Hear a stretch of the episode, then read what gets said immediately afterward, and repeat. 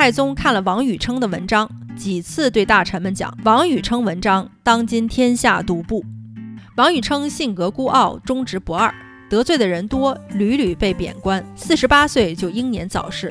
王禹称忠直一生，积累的福报都印在了子孙身上。不读好书，只读有趣的。我是主播小书童。北宋有名的才子中，王禹称是其一。司马光在《素水记文》里大量篇幅记述了王禹称的事迹，为后来的《宋史·王禹称传》多所采用。王禹称天纵奇才，耿直不入俗流，但四十八岁就去世了。王禹称字元之，济州巨野人，九岁能文。宰相毕世安见了十分器重，举荐于文翰。二十九岁进士及第。宋太宗当时选拔文士，久闻其名。招拜右拾遗，执使馆，赐匪。本来就是个七品八品的官阶，却破格赐匪，有了四品五品的待遇。按照惯例，赐匪的官员官服发给银腰带，太宗特命赐予带花纹的犀角带，又有了二品三品的待遇。太宗看了王禹称的文章，几次对大臣们讲：“王禹称文章，当今天下独步。”王禹称在翰林的时候，太宗皇帝恩遇极厚。琼林宴上，太宗皇帝单独把王宇称叫到身边，嘘寒问暖，恩礼有加，并对宰相说：“王某文章无出其右者，将来名垂不朽。”王宇称有诗说到这件事：“琼林事犹宴，金口独褒扬。”后来，王宇称的亲家张勇跟当时宰相张其贤有矛盾，互相攻击，张其贤就告御状说张勇的文章都是王宇称代笔。可见王的文章之好是有公论的。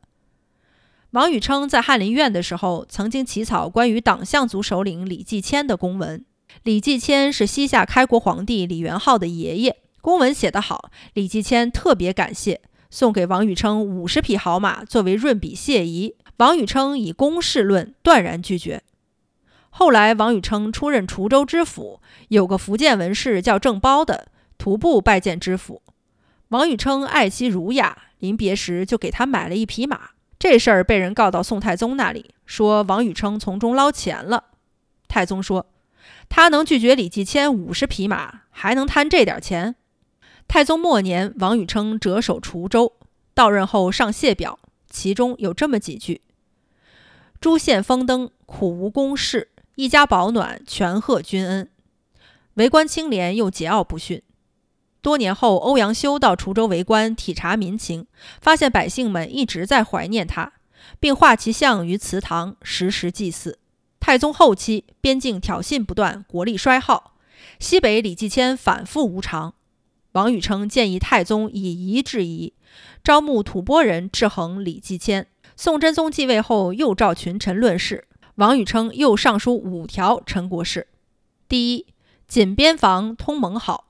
趁着真宗皇帝继位，赦免李继迁，还给土地，使其感恩归顺。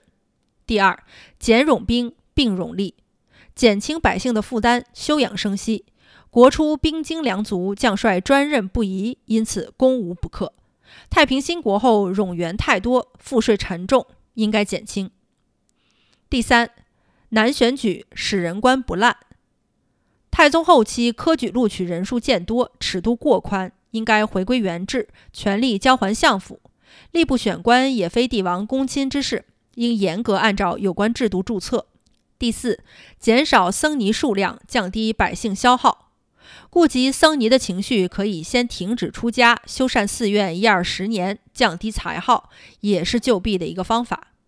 第五，亲大臣远小人，忠良之士知进而不疑，奸巧之徒知退而有据。之后看来，吐蕃潘罗支果然射杀李继迁，正如王宇称所说。每年限制僧尼人数，囚犯生病回家治疗等，也实行了好多年。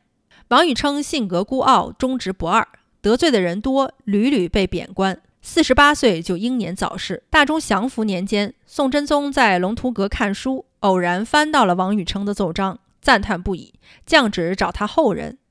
宰相说，他儿子王家言进士及第后，在扬州为江都尉，迅即召回，擢升大理平事，做了法官。宋仁宗皇佑年间，其曾孙王芬进士甲科及第，因为免届参加考试，依例应当降等级使用。宋仁宗阅其身世，知道是王宇称的孙子，下旨不降等级。殿试时又当面问其子孙为官者还有谁，王芬一一回复。王芬改为京官后，又命优先提升官职。王宇称忠直一生，积累的福报都应在了子孙身上。也算是对他的一种补偿。